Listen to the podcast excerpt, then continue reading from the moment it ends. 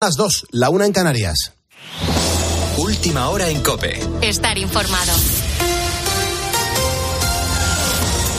Feijó se reúne este martes con los líderes autonómicos del PP para empezar a diseñar los próximos pasos de su estrategia. Juan Andrés Ruber, buenas noches. Hola Pulpo, ¿qué tal? Muy buenas noches. Saludos a todos los ponedores de calles. 24 horas después, el PP sigue celebrando su quinta mayoría absoluta en Galicia, en Galicia gracias a los 40 escaños logrados por Alfonso Rueda. Alberto Núñez Feijó ha analizado este lunes los resultados con los suyos en Santiago.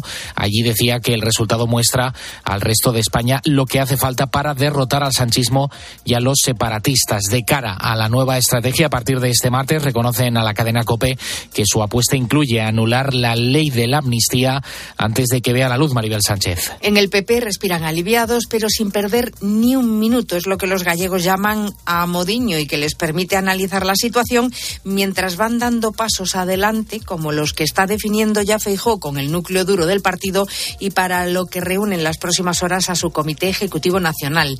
No quieren que el sabor dulce de la victoria les nuble la mente y por eso se han puesto a trabajar mientras felicitaban a Alfonso Rueda. La elección en Galicia, nos dicen, es clara. Han demostrado que la única alternativa al independentismo y su ley de la amnistía es el Partido Popular.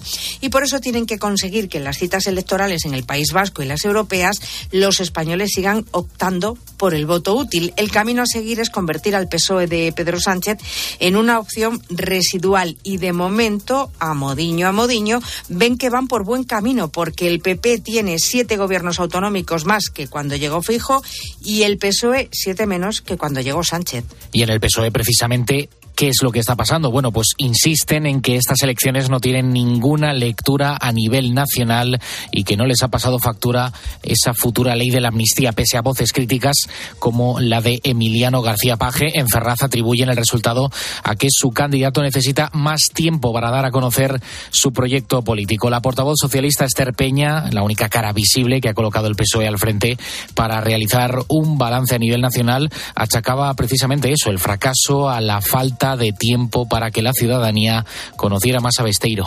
Creemos, claro, la falta de tiempo y en eso influyó el adelanto electoral que el Partido Popular provocó para que Besteiro no tuviese algunos meses más para darse a conocer. Hemos convivido, es cierto, con una pujanza fuerte del BNG y una movilización de última hora de la derecha que durante algunas semanas pues vio peligrar el gobierno de la Junta, ¿no? Segunda reunión en Bruselas entre Félix Bolaños y Esteban González Pons para tratar de desbloquear la renovación del Consejo General del Poder Judicial con la mediación de la Comisión Europea. Ambos dicen que ha habido algún avance, pero son lentos e insuficientes. El avance es que estamos sentados en una mesa hablando para renovar el Consejo General del Poder Judicial. Llevaba más de un año el Partido Popular sin sentarse en la mesa. Avanzamos muy lentamente, demasiado lentamente, y el problema principal para nosotros no está resuelto no hay, por tanto, ningún acuerdo y han quedado en volver a reunirse en la primera quincena del mes de marzo. Con la fuerza de ABC. Cope, estar informado. La Unión Europea quiere identificar y sancionar a los responsables de la muerte del opositor ruso Alexei Navalny. No va a ser una tarea fácil. De hecho, Anaquiles, buenas noches. Buenas noches. Hemos conocido que Moscú no van a entregar su cuerpo a la familia al menos hasta el 4 de marzo. Aunque se desconocen los motivos de esta tardanza para entregar el cuerpo, el entorno del expolítico considera que esta forma de actuar responde a un objetivo, esconder las pruebas de un posible asesinato. De hecho, la viuda de Navalny, Julia, ha publicado un vídeo en el que culpa directamente a Putin de la muerte de su marido. También ha declarado que va a seguir con la lucha de Navalny por conseguir una Rusia libre. Y es que el ya ex líder político opositor ruso contaba con muchos apoyos en su país. Así lo ha explicado esta noche en la linterna Nicolás de Pedro, investigador del Instituto Statecraft de Londres. Navalny ya tenía una capacidad eh, extraordinaria de movilizar gente a lo largo y ancho de Rusia. Es muy difícil porque el entorno eh, es un régimen autocrático que no permite ninguna libertad de información. Pero Navalny había demostrado eh, esa capacidad, ¿no? Utilizando bueno el espacio que queda eh, libre en, en, redes sociales sobre todo, ¿no? Este era uno de los motivos que inquietaba al régimen ruso de la figura de Navalny. Con las elecciones presidenciales ya a la vuelta de la esquina, Putin ha negado su implicación en la muerte del expolítico y ha lanzado un mensaje muy claro. Si las potencias extranjeras intentan entrometerse meterse en las elecciones rusas, no dudará en responder de manera contundente. Gracias, Ana. Tienes más información en nuestra página web en cope.es. Seguimos poniendo las calles con Carlos Moreno, el pulpo. Cope estar informado.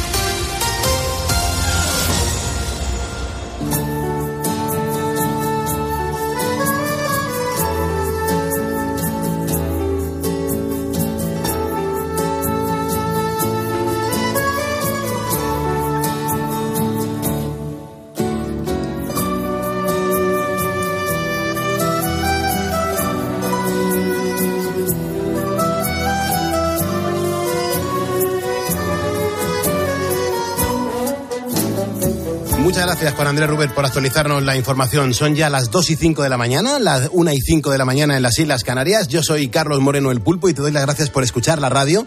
Quiero mandar un saludo a un ponedor que estaba escribiéndome ahora a través de Facebook eh, con, con él, con Javier Lago, un ponedor que ahora mismo estaba en, en Cherbourg, en, en la Normandía francesa, y dice que, que, bueno que nos da las gracias por acercar eh, acercar un poco a España a través de la radio. Y yo le digo a, a Javier, a Javier Lago, le doy las gracias mm, porque él dice que, que bueno, que, le, hacemos sentir como si estuviese en casa.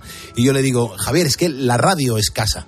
Y, está ahí escuchando la radio desde Francia y, mola, ¿no? Mola que hay, mm, saber, mola saber que hay muchas personas que intentan ahora conciliar el sueño mientras escucha la radio. Hay mm, cosas maravillosas que ocurren en la madrugada que en este programa de radio no tocamos la política, mm, que te vamos a contar historias que te van a alucinar y que te van a sorprender y sobre todo que están muy pegadas a tu día a día. Y te vas a dar cuenta cómo, cómo van pasando las horas, ¿eh? Ahora son las 2 y 6, que dentro de nada le estamos dando los buenos días a Carlos Herrera y que te habremos ayudado a, a pasar la madrugada. Hay gente que lo está pasando mal por, por, alguna enfermedad, hay gente que lo que le gusta es estar acompañado a través de la radio, otros están trabajando, otros empiezan a trabajar dentro de un rato, otros están estudiando, otros se preparan las cosas para mañana.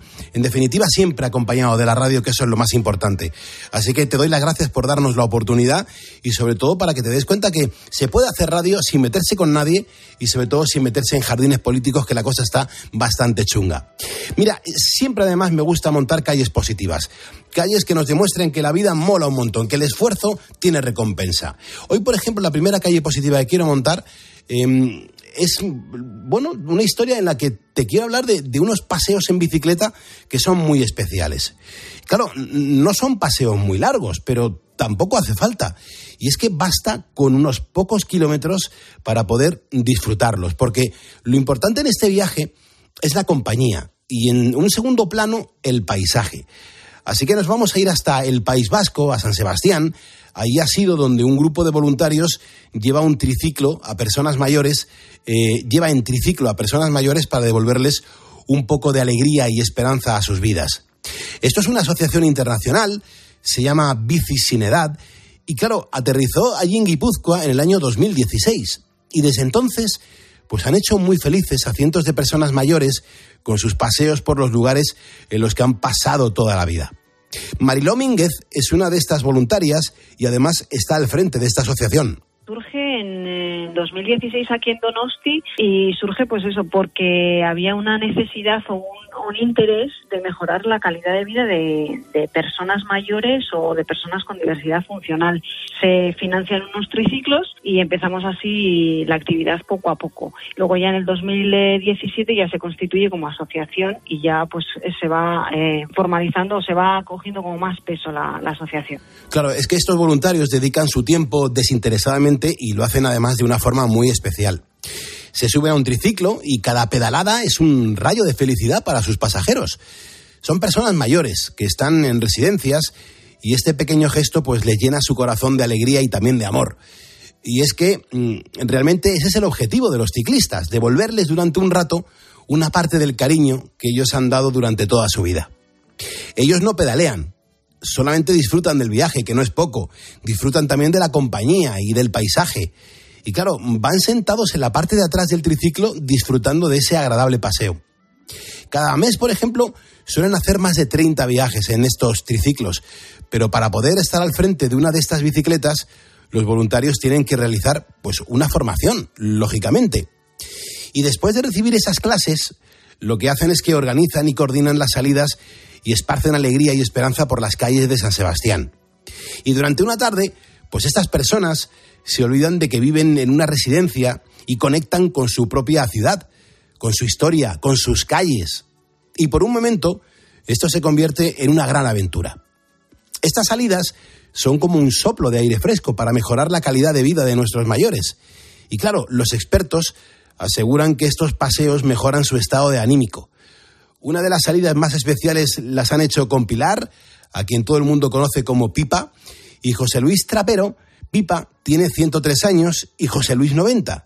Y así, por ejemplo, es como ellos vivieron su salida. Y, nada, les recogimos eh, pues en la zona donde está la residencia. Les preguntamos a ver si les apetecía ir al mar, porque sabíamos que hacía mucho tiempo que no habían ido a, la playa o que habían ido hacia Donostia, hacia el centro, y, seguramente les iba a gustar. Entonces, eh, eh, pues eso nos dijeron, que a quién no le apetece ir a, ver la concha. Y entonces, pues fuimos de la zona, estaban, estábamos en la zona de lo que es eh, Ondarreta, una de las playas, y acogimos todo el carril bici hacia la concha y llegamos incluso hasta el puerto. O sea, hicimos todo lo que es la zona de las playas.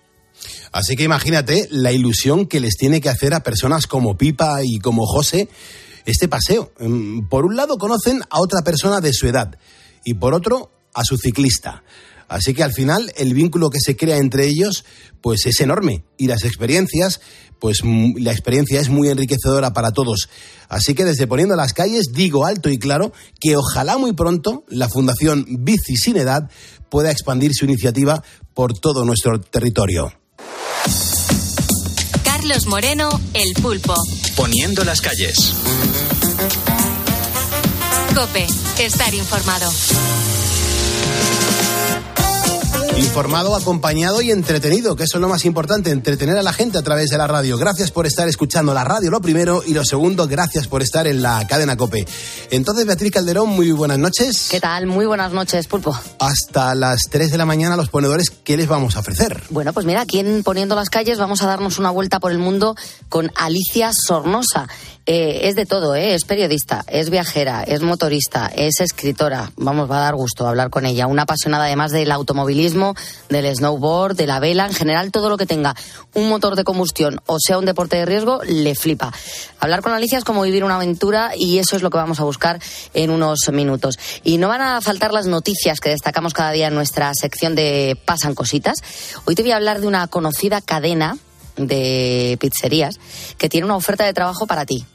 Ah, bueno, digo para ti, como digo para mí, para cualquier ponedor. Mira, Marcote está mirándonos con ojos golosones.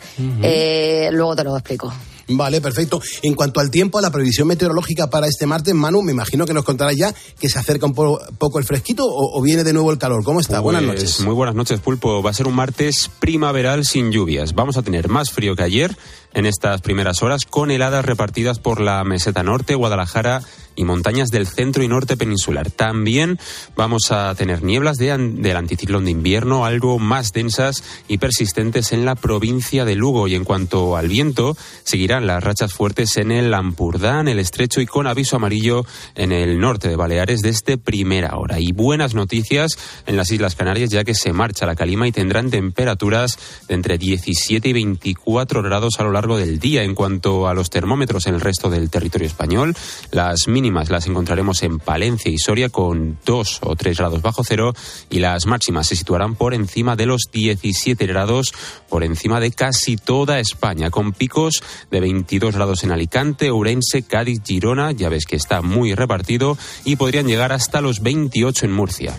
Muchas gracias, Manu. Luego hay ponedores que, obtuvieron el, diploma oficial de ponedor de calles. Mucha gente todavía lo desea y eso em, que hemos, hemos enviado pues más de 30.000 mensajes en estos nueve años de, de- de poniendo calles en la cadena COPE. Eh, por ejemplo, Carlos Rodríguez Borines es un ponedor que nos acaba de seguir. Pues Carlos, tú para conseguir el diploma lo que tienes que hacer es llamarme aquí al directo de este estudio al 950-6006, entrar en directo y contarme cómo le estás poniendo tú las calles a esta madrugada del martes 20 de febrero a las 2.14 de la madrugada. O Jesús Mariano Paños, o Juan Franolea, o Fernando Piqueras. Estos ponedores nos acaban de seguir en facebook.com barra poniendo las calles. Para el diploma es entrar en directo y contarnos cómo va tu madrugada. Llámame, mm, eh, te quiero conocer, quiero charlar contigo en antena. Eh, quiero que nos lo cuentes y lo compartas con todos los ponedores.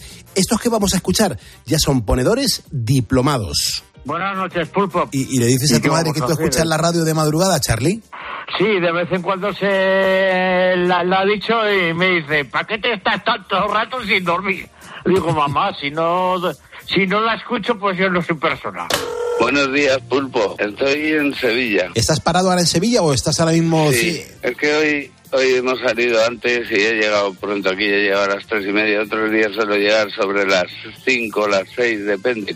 Buenos días, Pulpo. ¿Por dónde estás y, y por qué estás despierto? Pues estoy despierto porque estoy en... trabajando en seguridad en los juzgados de Pontevedra, toda la noche. Pero ¿hay juicios ahora por la, por la noche? Ahora no hay juicios, pero hay vigilancia.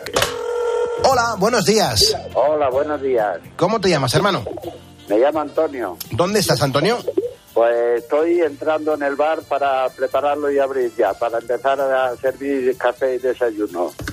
Buenos días, Pulco. ¿Cómo estás, hermano? ¿Por dónde andas? Yo estoy en un pantano. En un pantano trabajando. Eh, Yo soy eh, el pequeño jefe. Hace- ha- hacemos compañía, ¿verdad? Eh, ay, tú, tú, aquí de 4 a 6 no se trabaja, ¿eh? Poniendo las calles. Ponedores que marcaron el teléfono gratuito de este estudio, el que tienes que marcar tú desde este momento, 950-6006. Y si entras en directo y me cuentas cómo va tu madrugada, pues ya sabes que vas a recibir ese diploma oficial de ponedor de calles con tu nombre en grande, logotipo de COPE, nuestra bandera de España y sobre todo el certificado de que eres oficialmente ya un ponedor. Recuerda, si me estás escuchando es que lo eres y si no, venga, a por el martes.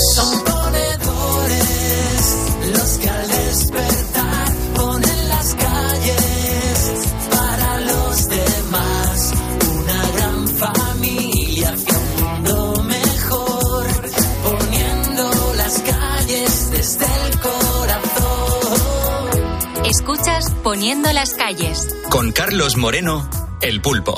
Cope, estar informado. Esta canción se la quiero dedicar para comenzar a poner las calles a toda la gente que está en ruta en este momento, los camioneros, los transportistas, los furgoneteros, los paqueteros, que van con destino, por ejemplo, a la Comunidad de Madrid. Esta canción se llama Pa Madrid, es el barrio, y se le voy a dedicar a los que van ahora con las, con las cajas y con las mercancías de un lado a otro. Precaución en la carretera y sobre todo, mm, tranquilidad. Buenas noches. y una simple mirada. Deseo de escapada se palpaba el ambiente, pasábamos tranquilos del decir de la gente. Pensamos en voz alta una locura indecente, tener una aventura que no entrara en la mente. Le dimos tantas vueltas a una ruta inventada, pusimos la directa rumba a la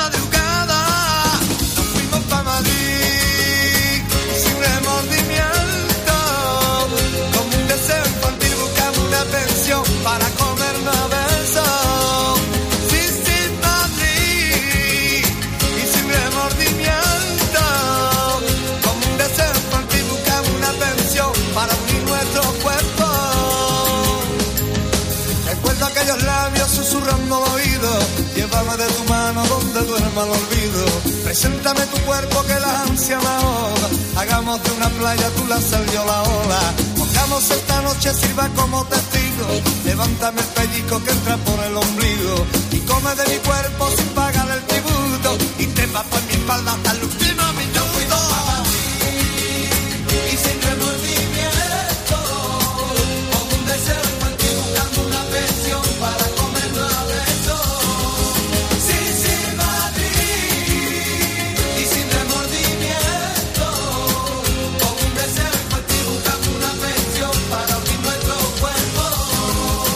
saludo a Jesús Pérez Barreto, un ponedor que me dice, Pulpo, a mí me encantaría tener y conseguir el diploma. Pues es tan sencillo como lo que decía Jesús. Llámame al directo del estudio, teléfono atendido por Cristina Platero, 950-6006. Entra, cuéntame cómo le estás poniendo las calles a este martes 20 de febrero y ese diploma llevará tu nombre. Pero claro, hoy la pregunta del día es, fíjate, lo que hablábamos de los sentidos con los expertos cuando arrancábamos a poner las calles. Si tuviésemos que prescindir de uno de los cinco sentidos que viene de serie en nuestro cuerpo humano, ¿cuál sería? Parece una, una respuesta sencilla, pero es una respuesta compleja la que mm, habría que dar. Eh, ¿Con cuál te gustaría prescindir? Vea, no es sencillo quedarte sin un, sin un sentido, digo yo. No, no, hombre, todos queremos tener los cinco que conocíamos y todos los que nos ha contado eh, la experta, como dice uno, dice cuantos más mejor. Pero claro, eh, les hemos vuelto locos porque están tratando de identificar aquel que menos usan que menos utilizan o que creen que menos falta les haría Claro. y no lo localizan. Eh, se están volviendo locos realmente. Tenemos a Juan José que él dice, yo creo que el olfato. Dice, conozco gente que no lo tiene y creo sería que el que menos necesitara. Y así de primeras uno diría, bueno, pues el del olfato, pero cuando eh, el COVID, la gente que perdió el olfato dice que no le apetecía ni comer, porque claro, eh, no les sabía a nada la comida, lo que tomaban. Claro. Ricardo Sánchez dice, pues yo hablaría del sentido común. Pulpo. Dice, hace tiempo que lo hemos perdido, con lo cual debe ser que no nos hace mucha falta. Está Orly García que nos cuenta eh, el olfato y el gusto. Total, desde el 2020 que tuve el COVID ya no los tengo y he terminado por no echarlos de menos. O Marina, dice la verdad, Pulpo, no me voy a decidir porque me gustaría mucho prescindir de alguno. A ella le gusta tenerlos todos. También Charo, que dice yo de ninguno, Pulpo, los necesito todos y a veces necesitaría alguno más. O José Antonio Bejarano lo tiene claro, dice, mandé. Ah, pues yo el del oído, Pulpo, lo tengo claro. Dice Nerea, que nos está escuchando desde Soria, que también ha dejado su comentario. Dice, muy buenas noches. Yo, yo soy nueva en esto de poner las calles, eh, con lo cual eres una oyente nueva para nosotros y esto es súper importante. Así que, Nerea, te doy las gracias y te doy la bienvenida. Y sobre todo las gracias porque nos des una oportunidad para conocernos, que en esto de la radio todo va despacito, eh, todo necesita un tiempo y siempre hay que tratar y dar la bienvenida a los oyentes nuevos. Con lo cual, Nerea, bienvenida y muchísimas gracias. Luego, dices, eh, Pulpo, si tuviera que prescindir de un sentido, sería del tacto, aunque sería difícil, ya que si fallase la vista o el oído, el tacto sería fundamental. Así que creo que todos se complementan. Y nos lo deja Nerea de Soria con toda la razón del mundo. Bueno, hay un montón de mensajes, cientos de mensajes que ya estáis dejando en facebook.com barra poniendo las calles. El objetivo de hoy, mm, bueno, somos en este momento 110.993 ponedores los que seguís nuestra página de Facebook. Es decir, estamos a tan solo siete personas, insisto, siete personas de alcanzar los 111.000 seguidores. Con siete personas más que lo consigamos en lo que queda de semana, ojalá los consigamos, pues pasaríamos a ser ya 111.000 seguidores en facebook.com barra poniendo las calles. Con lo cual, ¿cómo nos puedes ayudar? Pues mira, nos ayudarías dándole a seguirnos, dándole a me gusta a nuestra página, es nuestro gran escaparate, es la gran promoción del programa de radio y nos podrías echar un cable, ojalá. Mm, Es algo que puedes hacer de manera voluntaria eh, y nos ayudaría un montón, insisto. Estamos a siete personas de alcanzar los 111.000 seguidores en facebook.com barra poniendo las calles. Vea, un par de mensajes y vamos a hablar con Alicia, que la tenemos aquí mirándonos. Así es, Rosa Colinas, por ejemplo, que dice que a mí no me gustaría prescindir de ninguno y por desgracia prescindo del de la vista. No total, pero casi. Y también Hortensia dice, pues es muy difícil elegir, pero igual dejaría el olfato porque ya lo perdí con el COVID.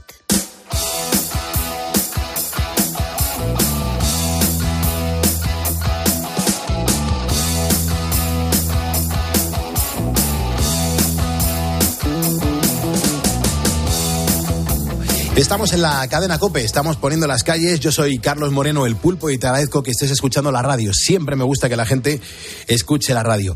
Y además, seguro que muchos de los ponedores que ahora nos están escuchando, pues tenéis hijos. Así que entenderéis lo que voy a explicar perfectamente.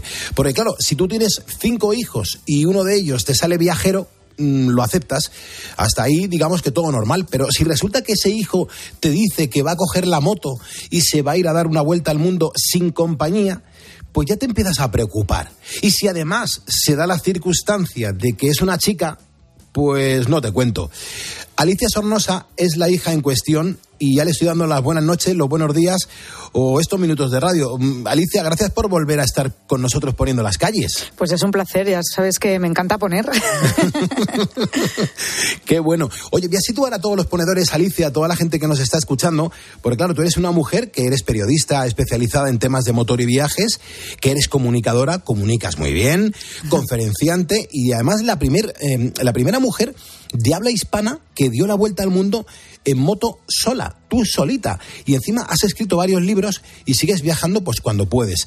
Todo esto por ir abriendo boca, porque claro, Alicia, eh, tú eres todo energía y planes. Mm, Desconozco con qué definición te encuentras más cómoda. Pues yo creo que soy una periodista motoaventurera, Mm, por ejemplo. Bien, bien, bien. Con todo lo que eso conlleva. Con todo lo que conlleva, claro que sí, que me encanta la aventura, me encanta descubrir nuevos sitios, nuevos lugares, probar cosas nuevas y no tener una vida sedentaria y estar fuera de la zona de confort esa tan de moda que hay ahora, que es donde suceden las cosas. Ujú. Alicia, ¿no te pasa a ti que cuando te bajas de la moto luego tiemblan un poco las piernas? Pues hay veces que sí, que me tiemblan mucho. hay otras que, que, me tiemblan, pero de rabia de lo que veo. Pero la mayoría de las veces me tiemblan de lo bonito que estoy, de lo bien que, de lo que disfruto encima de ella. Es verdad. Porque claro, ¿el mundo se ve diferente cuando está subido uno a una moto? Sí, el mundo se ve muy, muy, muy distinto. Primero porque llevas tu, tu propio ruido, porque vas donde tú quieres, porque si levantas la visera te va dando el aire en la cara. Y luego porque cuando te detienes con la moto, la gente se acerca, porque eh, la moto para mí es el vehículo eh, más eh, fácil y más, eh, y más mejor para, para viajar, porque es el más permeable. Hueles por donde vas, eh, sientes el frío, el calor, eh, si han abonado la tierra, si hay un río cerca, la humedad, pero es que luego es el más permeable. Enseguida se acerca todo el mundo, te tocan y con un gesto muy pequeñito, que es el de levantarse la visera, ya estás en contacto con los ojos de los demás. Y además, como provoca bastante curiosidad, pues ya tienes todo bien mezclado y, y en la coctelera para que salga algo muy chulo, que es conocer a otras personas y dejar que ocurran cosas. Eh, ¿Qué te dice la gente cuando paras en un área de servicio o paras a tomarte un café para entrar un poco en calor y ven eh, una mujer sola en moto? Tan guapa, porque ya te lo dije la otra vez, gracias, una chica gracias. tan guapa, Alicia, y, y coges y te, y te, pones ahí solita a, a, recargar energías. ¿Cómo te miran? Eh, te, te, te, meten en conversaciones? ¿Te invitan a, a, que les cuentes por qué estás tú por ahí? Pues depende de los países. En Europa es, como es un poco más normal ver a mujeres en moto, pues no, no llama tanto la atención, pero cuando estoy en países eh, africanos, por ejemplo, o asiáticos, mm. sí, lo primero que hacen es mirar a la, me miran a mí y miran la puerta, ¿no? Como esperando a que entre la persona que falta. Y cuando ya miro varias veces la puerta y han visto que ya no entra nadie, que estoy sola, entonces en algunas ocasiones se acercan y me preguntan, oye, pero ¿has venido sola? ¿Necesitas algo? Qué bueno. eh, ¿De dónde vienes? ¿A dónde vas? Eh, en una moto. ¿Y qué moto es? ¿Cuánto corre? ¿Gasolina o diésel? ¿Cuánto cuesta? Y, y, todas estas preguntas que siempre son muy divertidas. qué gozada. Eh, ¿En algún momento has pasado miedo? Pues he pasado miedo, pero no por las personas que me rodeaban. He pasado miedo, por ejemplo, eh, una vez en la frontera de México con Guatemala, en, llegando a Tapachula, porque uh -huh. viví un terremoto de 7,6 encima de la moto, no me dio tiempo ni a poner la pata. ¿Qué estás diciendo? Bueno, lo pasé fatal. Pues mira, te lo voy a contar. Iba por una carretera, mm, en, en, una línea recta muy larga, muy larga. Venía de hacer un reportaje de biodiesel en una gasolinera muy cerquita del mar uh -huh. y voy entrando tierra adentro por esa carretera en línea recta y noto como que me mareo. Y digo, pero bueno, ¿yo cómo me voy a marear si no voy en la parte de atrás de un coche? Y, y, y me noto así raruna y, y, ya voy llegando al pueblo, paro en el primer semáforo y noto como que el suelo sube y baja muy despacito. Y digo, estos mexicanos tienen todo el suelo lleno de agujeros, todo hueco, ¿dónde está el cenote y por dónde pasa un camión? Esa sensación como cuando estás en un puente y hay tráfico y el puente lo notas que se mueve un poquito hacia arriba y hacia abajo, esa sensación. Pero vamos, esto duró segundos hasta que de repente se empezó a mover el suelo de lado a lado y ahí vino lo gordo. El pick-up que tenía delante empezó a pegar botes, un señor que había a mi derecha que estaba barriendo hojas de la carretera, le veo al pobrecito mío agarrado a la, a la escoba, como no, yo agarrada a la moto gritando claro. ¡socorro! Que nadie me, me, oía ni nadie me iba a poder socorrer. Y esto duró, pues como, para mí se me hizo larguísimo, ¿eh? debieron ser como 40 segundos, pero a mí me duró como una hora y media.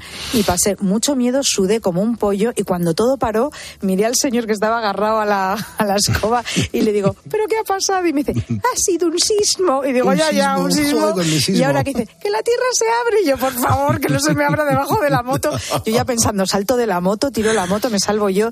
Y bueno, la verdad es que no pasó nada más, ahí terminó todo, pero la verdad es que fue muy fuerte. Los edificios que tenía al lado se movían como si fueran de papel. Claro. Eh, había un, una viga enorme con, con, la marca de unos grandes almacenes de allí, Walmart, que eso es una viga de sí. acero para los barcos. Bueno, pues eso se movía como un péndulo, o sea, fue Fíjate. tremebundo. Sí, sí, ahí pasé mucho miedo. Alicia, ¿tiene, ¿tiene ventajas, por ejemplo, eh, vivir una situación de esas yendo en moto frente a estar dentro de un vehículo? Pues yo creo que es una desventaja, porque a lo mejor mm. en un coche. El equilibrio y todo eso, ¿no? Sí, bueno, claro, en un coche no te vas a caer del coche, o te caes con el coche entero al, al, supuesto agujero ese que se iba claro. a abrir delante de, de mis narices. Sí, al o, socavón. O lo único que es como si te estuvieran, pues eso, como si estuvieras en una coctelera, ¿no? Y si vas con el cinturón de seguridad, pues te mueves menos. En la moto fue muy crudo porque la moto se movía para un lado para otro y yo en dirección contraria. Y el suelo y sujetar la moto sin la pata, con, con dos ruedas y mis piernecitas que no llegaban muy bien al suelo. Mm. Y la verdad que tuve que hacer un esfuerzo bastante potente. Eh, ¿No, no, no te preguntaste qué coño hago aquí? Sí, bueno, eso me lo he preguntado. En ese, bueno, en ese momento no me dio tiempo a preguntarme nada, la verdad. Que me dio poco tiempo a pensar. casi- Vamos, eh, pasé tanto miedo que ni pensaba. Pero sí que lo he pensado muchas veces. Pues, por ejemplo, cuando te metes en una carretera que está llena de agujeros, de baches, se pone a llover, empieza a caer agua, se inunda. y dices, ¿pero qué hago yo aquí? O en momentos que he tenido que atravesar bancos de, de arena, que yo no soy nada dacariana ni, ni, ni nada parecido, y lo pasé fatal porque se me caía la moto, la tenía que levantar, se me caía, la levantaba, me desfondaba, pasaba calor, se me acababa el agua y, y digo, ¿pero qué hago aquí? O cuando pasas frío o cuando pasas mucho, mucho, mucho calor, que también me ha pasado en India, 47 grados con un 90% de humedad y querer morirme encima de la moto. Fíjate si hacía calor, que si abrías la visera, el aire te quemaba, te abrasaba. Si la cerrabas, te cocías dentro del casco. O sea, era una cosa eh, horrible. ¿Te cuento una anécdota que me pasó con esto? Sí, por favor, que, Mira, que me encanta para- lo que estás contando, porque el ponedor que te esté escuchando en este momento está diciendo, pero esta mujer, ¿por dónde ha viajado? Si se, se ha- se ha recorrido el planeta tres o cuatro veces. Mm, Por ahí voy, por ahí voy intentándolo. Pues mira, esto fue en India, no me acuerdo en qué carretera, en el norte de India. 47 grados y yo salía de madrugada así con el, con el sol bajito para no cocerme mucho. Y llega un momento que hace tanto calor y estoy tan asfixiada que me estoy, o sea, necesito parar para beber agua y para refrescarme. Entonces yo lo que hago normalmente es que me quito la chaqueta de la moto, le saco todo lo que tenga en los bolsillos, la meto tal cual en un lavabo con agua y la saco empapada y me la vuelvo a poner. Esto duraba mm, cinco minutitos fresquito y enseguida se secaba. Y en esta ocasión paro en una gasolinera y veo que hay un depósito enorme eh, de acero y debajo hay un- una jarra de plástico con un, un hilito de agua que va cayendo, ¿no? Y me acerco como una loca, lo cojo y veo que el agua está fría. Cojo la jarra y según me la estoy tirando por encima de la cabeza tal cual, Sí. que estaba fría, maravillosa, Sí. viene un señor gordito que se baja de un camión pegando gritos, no, no, no. Y era un, bueno, ya me lo había terminado de tirar por la cabeza, claro, y cuando me di cuenta del plan, digo, madre mía, sal de esta gasolinera corriendo. Era un camionero que tenía su jarra puesta para recibir agua fría en ese gran depósito que debía llevar una hora y media porque salía un chorro minúsculo, Minúsculo. Y, y llega la extranjera de turno co- sin preguntar ni nada, cojo el agua, me la tira por encima y digo, bueno, no me ha matado el señor pues porque era un alma cándida y dijo, bueno, la, la tonta esta de la moto extranjera que no se entera, pero, pero luego lo pensé y dije, bueno, eh, bueno, le pedí perdón en todos los idiomas que supe, claro. Desde luego que sí. Oye, Alicia, em, ¿tú recuerdas cómo fue tu primera vez en, en una moto cuando te subiste, cuando empezaste a disfrutar? Pues es que yo he tenido moto desde moto, dos ruedas desde muy jovencita, porque yo soy de la época de los Vespinos Sí. y con 14 años me examiné de la licencia de ciclomotor, que había que hacer un examen teórico, y ahí fue cuando empecé a montar en moto, que ahora veo los Vespinos digo, qué altos son, ¿cómo podía ir yo ahí tan pichi con lo canija que era? Y estas eran las primeras veces, no me acuerdo muy bien, pero sí me acuerdo, por ejemplo, de la primera vez que monté en, en la moto con la que luego hice la vuelta al mundo, que era una moto de trail, y me metí por un camino, bueno, me fui con unos amigos locos con unas KTMs, tú con esa moto puedes, y me voy detrás de ellos y no he llorado más en mi vida. Me metieron por tierra, por el césped, la moto nueva se me caía, yo con una llorera, no, no puedo más, no puedo levantar, y ahora ya verás si se me cae encima. Y, y al- y la siguiente fue ir a hacer un curso de off-road para que no me volviera a pasar eso. Es tremendo, o sea, pero es que ¿en qué situaciones te, te has visto tú envuelta? Es que, Alicia, es que cuidado, que, que también estás jugando, jugando con tu vida, que, que, que la lías bueno, pardas. ah, con mi vida, con mi vida no tanto, porque todo esto lo hago muy despacito y con mucha tranquilidad. y, y cuando me he caído en, en la arena, por ejemplo, no iba tan rápido como los del Dakar, ni muchísimo menos. Iba despacio, cogía un poco de velocidad y a 40 por hora, que ya me empezaba a entrar el acojone, decía, ay, Dios mío, Dios mío, que no quiero ir más rápido, que me da miedo. Y entonces ahí es cuando te caes porque levantas el acelerador, el puño y la moto se incrusta y te caes pues por orejas, me he caído, me he caído... Me han pasado muy pocas cosas, ¿eh? la verdad que soy una persona muy prudente Qué bien. y, y sobre todo no he tenido ningún accidente en carretera gordo. Es verdad que el año pasado que estuve en Vietnam con una moto de 125 vietnamita porque no te alquilan otra cosa, eh, vino un señor que quería adelantar justo cuando yo estaba girando, me llevó por delante y ahí me, me caí de lado y, y me partí la clavícula. Pero bueno, eso mm, sí. Yo fíjate al principio decía, esto se me, ha sali- se me ha salido el hombro del golpe Claro, nada más. claro. Ahora me lo colocan y sigo de viaje. Claro. Y no, no, me tuve que, que volver a España. Pero no me dolió mucho. Me dolió más tener que abortar el viaje más que lo de la clavícula porque fue un corte, nada, un, un golpe seco, iba con protección. A lo mejor si hubiera ido en camiseta, como hace mucha Sí. gente, hubiera sido más gordo, pero nada, fue un golpe seco. No me han tenido que operar ni nada, rehabilitación.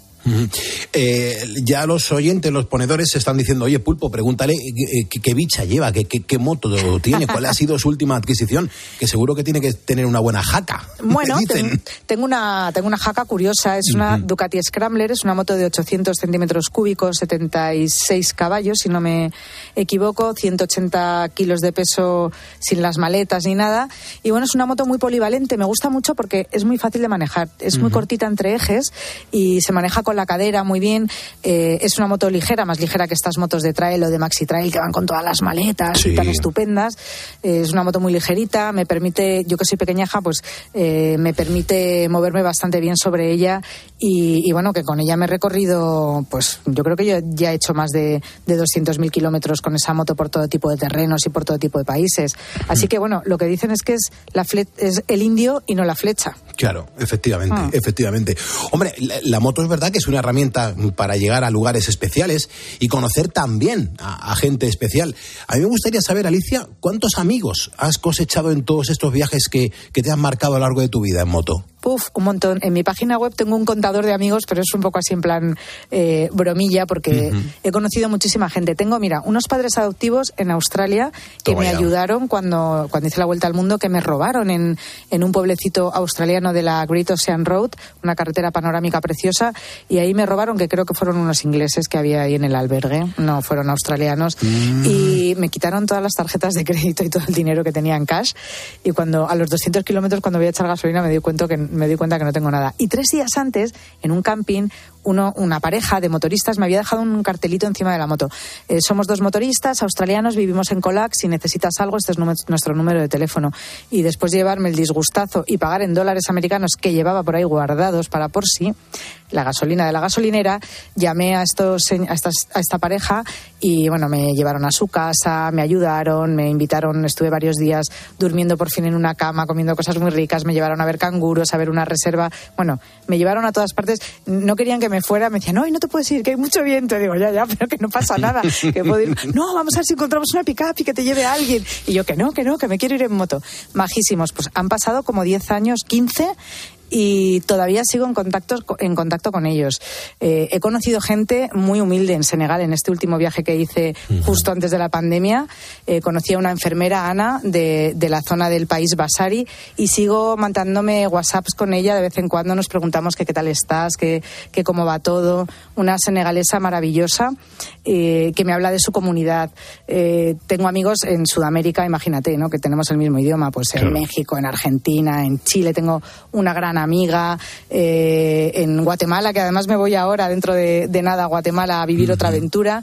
Eh, tengo amigos, la verdad es que por todas partes, en Estados Unidos, en, en India, tengo a mis amigos indios que son más majos, Bikram y Parakram, fíjate qué nombres tienen. Impresionante, claro, también dirán ellos lo mismo de nosotros, pero bueno, imagínate a alguien que, que, que le digan que soy el pulpo, imagínate. Pues se morirían de risa cuando les explicaras lo que eso significa. Qué bueno. 2011-2013. Yo tengo aquí apuntadas una serie de cosas que has hecho, que es, por ejemplo, algo que me pareció maravilloso, que fue la, la- la vuelta al mundo solitario. Te recorriste 170.000 kilómetros. ¿Qué, qué recuerdas de esos meses, Alicia? Porque, claro, ahí en carretera, en moto, eh, de un lado a otro, tela marinera, ¿eh?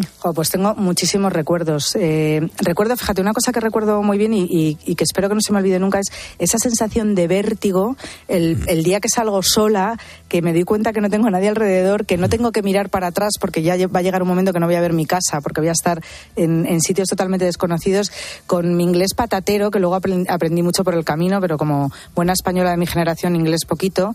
Eh, y esa sensación de vértigo y de miedo de, ostras, ¿y ahora cómo me van a entender? ¿Cómo voy a hacer que me entiendan? ¿Qué es lo que va a pasar? Si me pasa algo, ¿qué hago?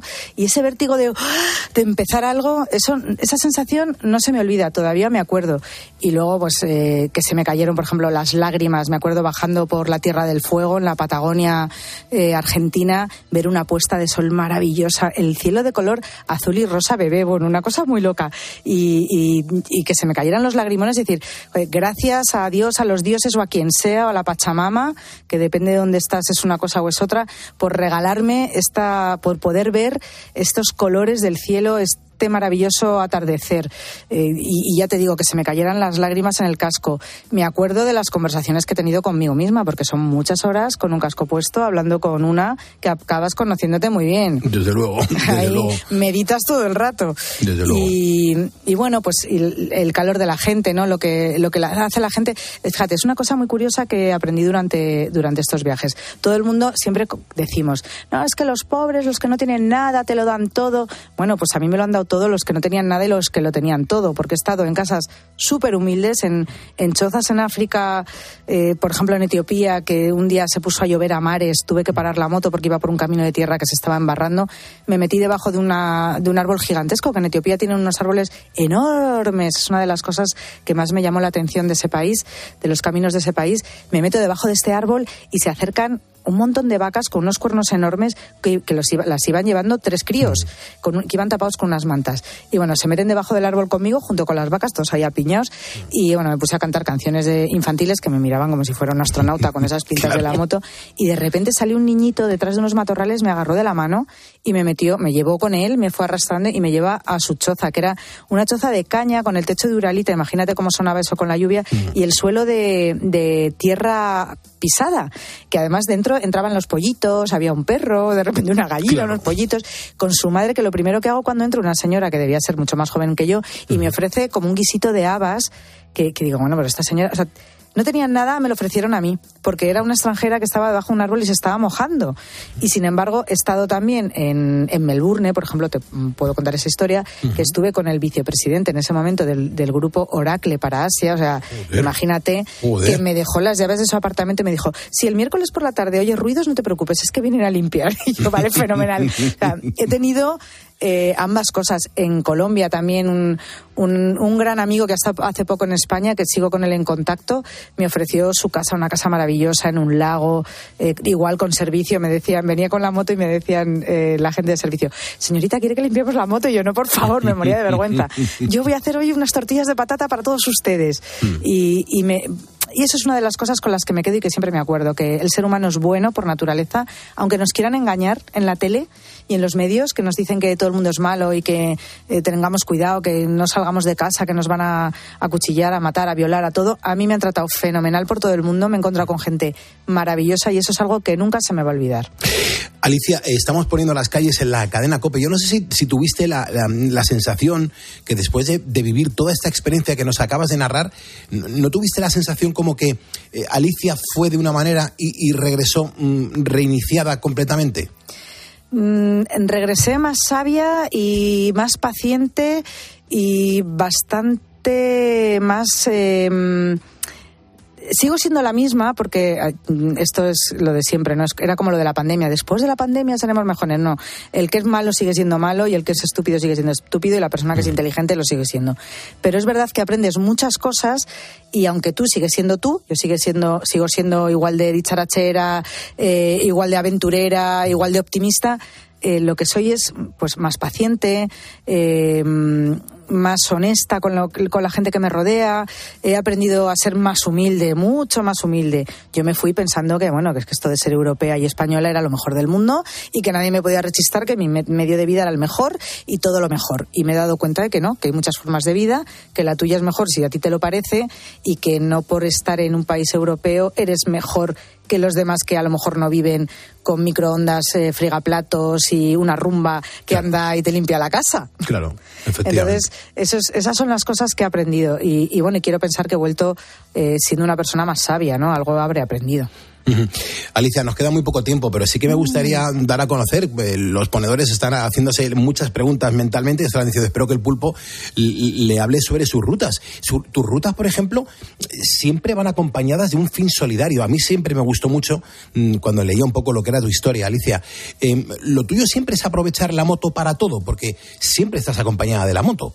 Sí, eh, ir en moto es lo que más me gusta. Y lo de solidaridad es que creo que debo devolver al viaje lo que me ha dado. Y de qué mejor manera que llamando la atención sobre algún problema que me voy a encontrar en el camino, problemas que no sean míos, me refiero, pues a lo mejor gente que necesita eh, que se perforen pozos de agua, o niñas que necesitan un tipo de educación, o comprar un tejado para un colegio, o ayudar a la gente llevándoles gafas, por ejemplo, eh, para que su vista sea mejor, gafas de sol, o no sé. Hacer lo que pueda en comunidades, en lugares muy pequeñitos, ayudar con una gotita de arena en un sitio pequeñito. Y creo que esto al final se convierte en algo grande y muy bonito. Y procuro que en todos los viajes que hago, y además cuento con toda la comunidad eh, motorista, que es gente súper generosa, eh, cuento con ellos para recaudar fondos y, echar una mano, una manita pequeña, lo que se pueda, a quien sea. Alicia, ¿hasta qué punto el mundo del motor eh, sigue siendo cosa de hombres? ¿O, sientes que, desde hace años ya esto, esto ya está cambiando, que ya no es lo mismo que antes? Mm, bueno, no es lo mismo que antes. Ha evolucionado mucho. Es verdad que cada vez hay más mujeres. Hombre, desde 2011 que yo salí ahora, hay muchas más mujeres en moto, sobre todo en motos grandes, en motos de trail, en motos, en motos de viaje, ¿no? Eh, se ha quitado un poco el miedo pero todavía nos queda, y nos queda a todos, hombres y mujeres, ¿eh? porque sin la ayuda de los hombres esto es imposible. Nos queda a todos avanzar un poquito más y normalizar pues que una chica le diga a sus padres me voy a hacer un viaje sola en una moto y que no y que no les dé más miedo que si se lo dice su hijo, por ejemplo. Hombre, yo tengo una hija de 21 años. Yo no estaría, yo no estoy, yo no estoy preparado para asumir esa responsabilidad de, por lo menos eh, ni siquiera recomendar. Pero tú crees que, fíjate, yo creo que es que además los hombres tenéis más miedo que las mujeres de lo pues que nos pueda pasar. Pues seguramente. Nosotras, al final, mira, mi padre decía siempre una cosa. Yo he aprendido a conducir muy jovencita, tanto mm. coche como, como moto. Porque mi padre decía, prefiero que sepas tú llevar la moto y, y tú vayas en tu moto a que te, montes, te montes con cualquiera, que si no sé si ese chico va a beber o lo que sea, o va a ir que, está conduciendo. Claro, siempre han creído en ti. Claro, cree tú en tu hija, que mejor que ella no se va a cuidar. Sí, sí, sí. No la va a cuidar nadie. Muy buena respuesta, vale, vale. Tomo, tomo, te, tomo la palabra, ¿eh, Alicia? Venga, venga. Te tomo la palabra. Hombre, me gustaría ya para finalizar que nos contases mm, por qué todo el mundo debería subir en algún momento eh, de su vida eh, a una moto. Hay gente que todavía no tiene la sensación de, haberse sentado en una moto. ¿Y, ¿Y por qué crees que hay que probarlo? Pues creo que hay que probarlo porque la sensación de libertad que te regala una moto no te la da un coche, no te la da un autobús, no te la da un avión, ni una avioneta, ni. Debe ser lo más parecido a viajar antiguamente en un caballo. Lo de poder correr, lo de poder moverte por ti mismo, lo de dirigirte hacia donde quieres y, y notando todo lo que tienes alrededor, estando, formando parte del camino y de la naturaleza, porque ya te digo que en moto huele si han abonado, si hay un río, si hay flores, si estás en un bosque, si hay humedad lo notas, si hay polvo te lo tragas, si hace calor lo sufres, si se hace frío, tiritas. Así que yo creo que es lo más parecido a, montar a caballo a los antiguos eh, personajes que se movían por, por la tierra en busca de, de, otros lugares. Creo que es la auténtica sensación de libertad. Eh, Alicia, ¿no te imaginas la ilusión que me ha hecho eh, que te vinieses de nuevo a poner las calles con nosotros y además habrás venido en moto esta madrugada, ¿no? Hombre, claro, he venido en moto, pero esta vez he venido en una moto eléctrica para no hacer ruido y no despertar a los vecinos. ¿Qué, opinas de las motos eléctricas? ¿Le ves futuro real o no? Pues mira, eh, hace un año hice un viaje desde Madrid hasta Suiza para recorrer la gran ruta suiza en una moto eléctrica. Confieso que a la ida lo pasé un poco mal porque no tenía muy claro eso de cargar hasta dónde llegaba la batería, pero llegué y a la vuelta ya me lo tomé con calma y de otra manera.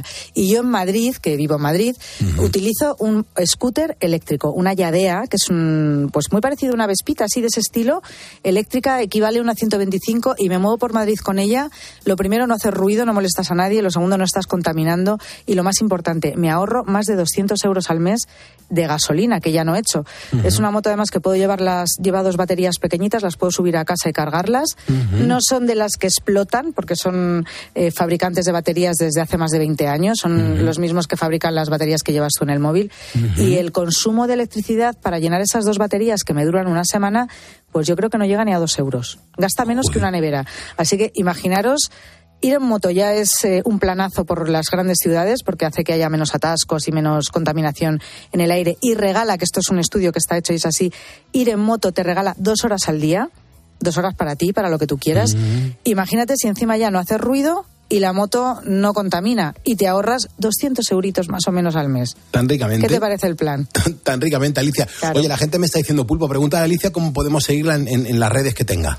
Bueno, pues eh, mi red principal, la que más uso ahora es Instagram, que es arroba Alicia Sornosa, las dos con S. También tengo una página web, aliciasornosa.com, donde están todas mis redes, y en Facebook lo mismo, Alicia Sornosa con dos as al final. Esto es básicamente lo que más utilizo, pero sobre todo Instagram, porque además cuento un montón de cosas de viajes, cuando estoy de viaje, y cuando no estoy de viaje estoy contando cosas de seguridad social y súper curiosas de la moto, como cómo ponerte un casco en 10 segundos, eh, de qué manera hay que subirse a la moto, cómo hacer si no llegas bien al suelo, cómo moverte encima de una moto para llegar bien al suelo, y bueno, un montón de trucos, algunas cosas muy curiosas y muy divertidas.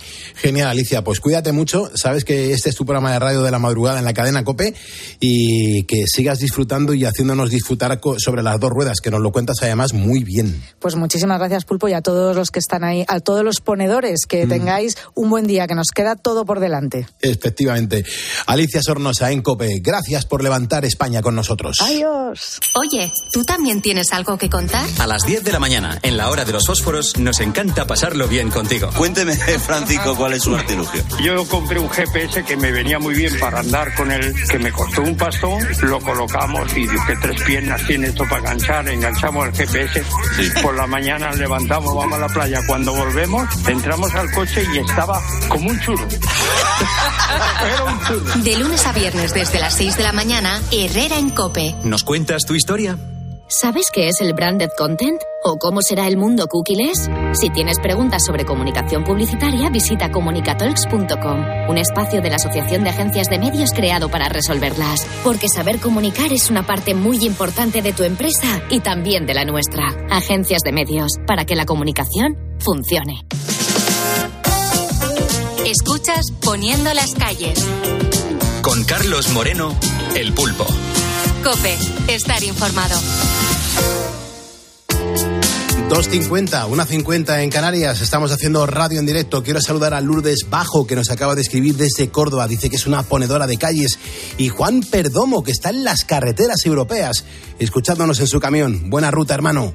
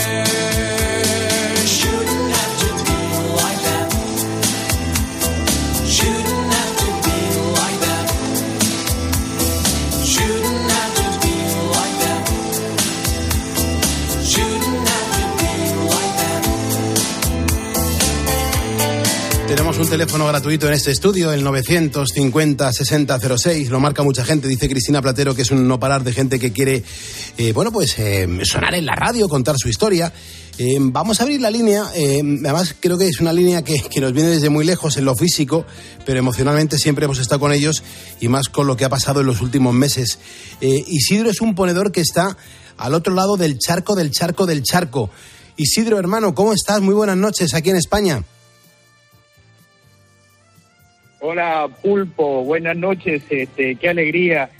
Un saludo a todos los ponedores y aquí a la distancia. Estamos en este momento en eh, Lima, Perú. Eh, hemos estado con unos días bastante conflictivos, ya que originalmente, eh, eh, digamos, vengo de la ciudad de Viña del Mar, donde emigré hace muchos años, y justamente tuvimos que tener un, un viaje relámpago por toda esta situación que hemos estado viviendo todos los años, que son los incendios forestales y lamentablemente en este en este en este tiempo fue la verdad fue una tragedia inmensa eh, con mucha gente que perdió propiedades, estamos hablando de más de 3.000 casas Eh, estamos hablando de más de 300 personas fallecidas, no, realmente una tragedia.